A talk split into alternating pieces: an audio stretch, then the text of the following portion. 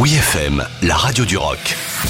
Les infos du rock avec Dom Kiris. Foo Fighters remporte 3 Grammy Awards. Bien qu'absent de la 64e cérémonie des Grammy Awards, accablé par le deuil de leur batteur et ami Taylor Hawkins, Foo Fighters a dominé la catégorie rock.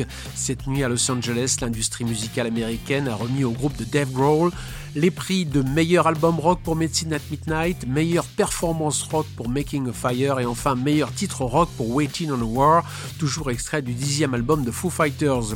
En hommage à Taylor Hawkins, décédé à l'âge de 50 ans, un montage vidéo mettant en scène le charismatique batteur de Foo Fighters a été diffusé sur le standard du groupe My Hero.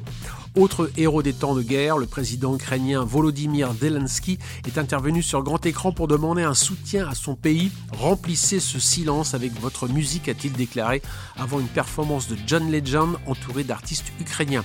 Parmi les autres grands gagnants des Grammy Awards 2022, le jazzman soul John Baptiste a remporté le prix de l'album de l'année pour son très swingant We Are.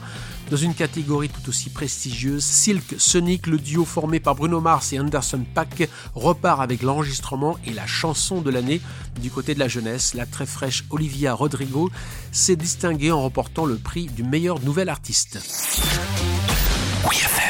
The Heavy joue les Bad Guys. Le groupe britannique The Heavy chante le titre inédit Brand New Day, le générique de The Bad Guys, le nouveau film d'animation des studios DreamWorks.